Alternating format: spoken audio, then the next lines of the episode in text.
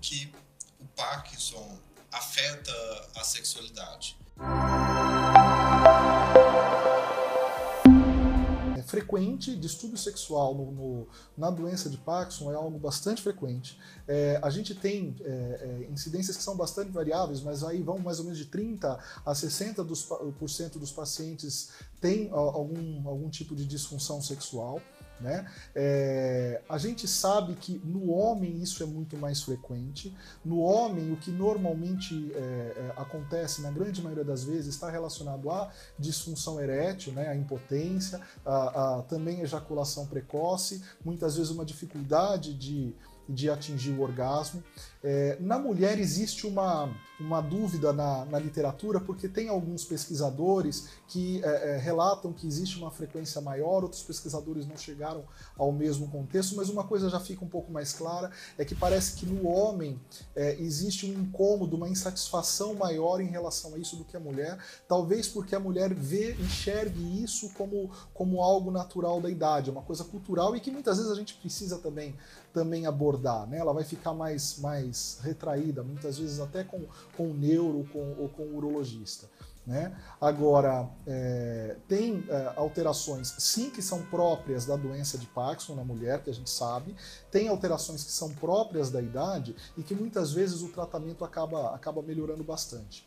É, é a gente é, tentando não me alongar muito em, em, cada, em cada questão, mas a gente sabe que tem algumas alterações que são bastante é, é, típicas e que a gente tem que procurar. Né? Então, essas questões da potência e da, e, da, e da ejaculação precoce, muitas vezes a ejaculação precoce ela é uma ejaculação secundária.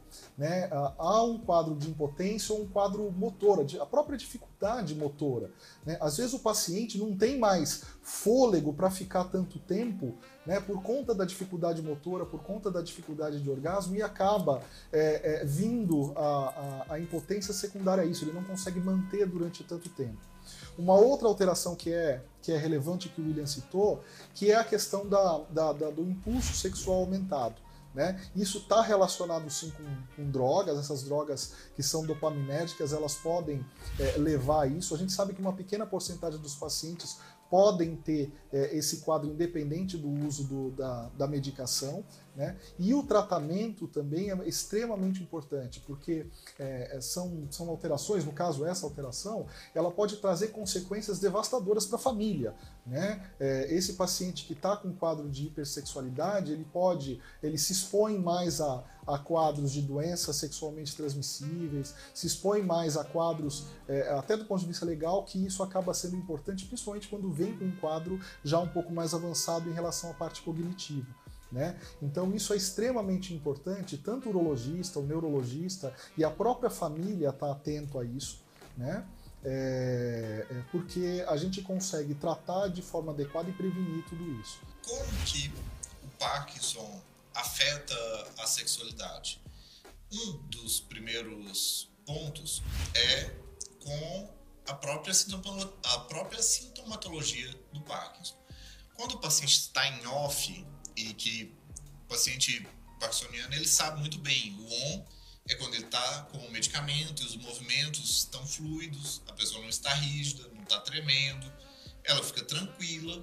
E o off vem rigidez, vem contratura e vem ansiedade.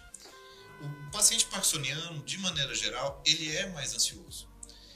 E a ansiedade por si só, ela afeta a sexualidade desde ejaculação precoce, desde diversas outras características, até mesmo na questão erétil. O Parkinson também pode desenvolver desautonomias. Desautonomias é a perda do controle autonômico, que o sistema autonômico é aquele que controla coisas que a gente não controla voluntariamente, como a frequência cardíaca, a pressão. Tipo, eu não posso pensar assim, nossa, suba a pressão. Aí a pressão.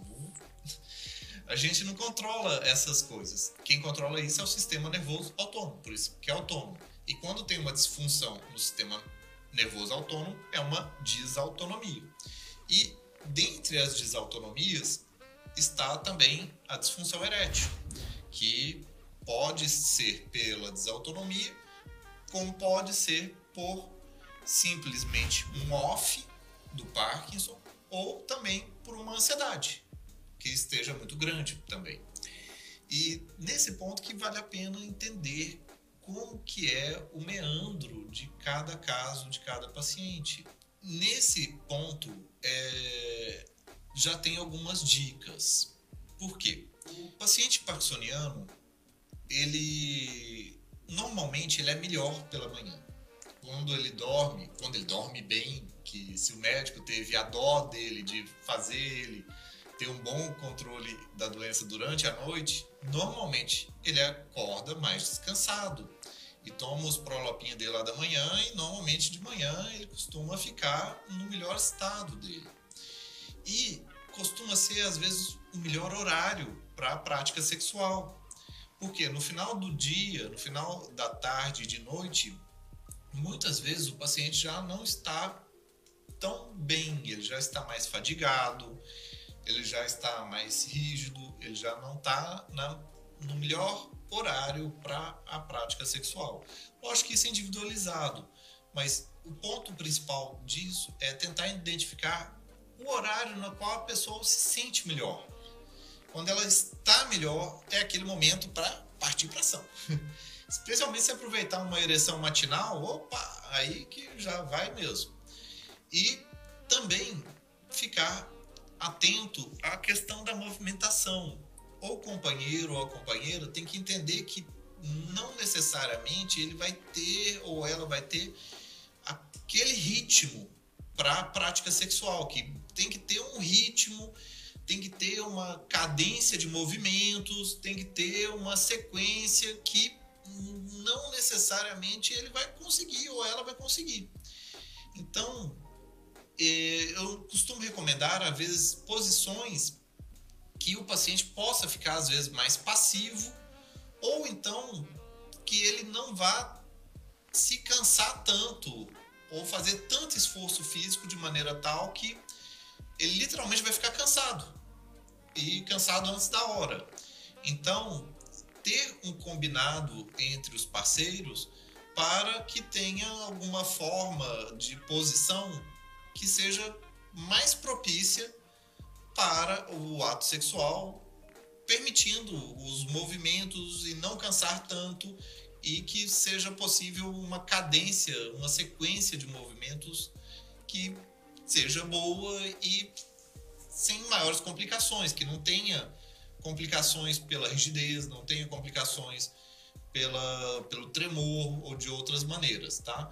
Isso tudo se envolve muito não ter pressão, não ter aquela pressão de que ah, tem que ser dessa maneira, tem que ser com essa performance, tem que ser com esse resultado, porque isso só vai aumentar a tensão das pessoas e o que vem a só dificultar mais para qualquer pessoa. Pessoas que nem têm Parkinson facilmente desenvolvem esses tipos de problema em relação ao ato, quanto mais um paciente parkinsoniano que tem motivos biológicos para ter problemas se ele começar a ficar é, com a cabeça cheia de minhoquinha em relação ao ato sexual, aí que vai ser mais difícil mesmo. O que fazer para manter a ereção para quem tem Parkinson? E aí, Marcelo? Bom, a primeira coisa é, como a gente falou, é o tratamento em si da doença de Parkinson. Isso pode pode ajudar bastante. E aí a gente parte muitas vezes para as questões comportamentais, como o William falou, então adequação né, do momento da relação, adequação uh, do, do, tipo de relação que vai ter, e isso envolve muito da questão do paciente, da consciência do paciente e do parceiro ou da parceira. Né? Isso acaba sendo bastante efetivo também. Né? A, questões relacionadas a, a essas alterações é, psicológicas muitas vezes necessitam de um tratamento específico, de ajuda de um, é, é, de um profissional para para enfim para ajudar a levantar um pouquinho essas questões todas. E a gente pode trair, pra, partir para o tratamento medicamentoso né? É, o tratamento medicamentoso muitas vezes envolve é, é, a a ingestão, o uso dos remédios, né, dos, dos remédios como o sildenafila, o famoso Viagra, enfim, essa classe de, de medicação. E tem outras formas de tratamento também com remédio que a gente pode acabar, acabar lançando mão quando isso não é efetivo. É, é particularmente o, o uso do, do, da prostaglandina, que é a injeção que a gente, que a gente faz no, no, no pênis, isso é, pode ser altamente efetivo quando a, a os remédios orais acabam não funcionando, mas é, muitas vezes tem a questão da destreza também, né? Se, se, o paciente ou a parceira ou o parceiro tem essa destreza. Agora, uma coisa super importante que a gente tem que abordar é a questão da medicação. Às vezes, antes de mais nada, a gente revisar a medicação que está fazendo uso e, quando é possível, substituir alguma medicação que acaba influenciando na na, na função erétil, isso por si só já pode melhorar bastante a, a resposta. Né? Então tem medicações que a gente usa às vezes para pressão, para o próprio Parkinson, para depressão, que acabam alterando um pouquinho a função sexual e que quando é possível a gente mexer nisso com a anuência de quem está de quem está prescrevendo sempre, obviamente, né?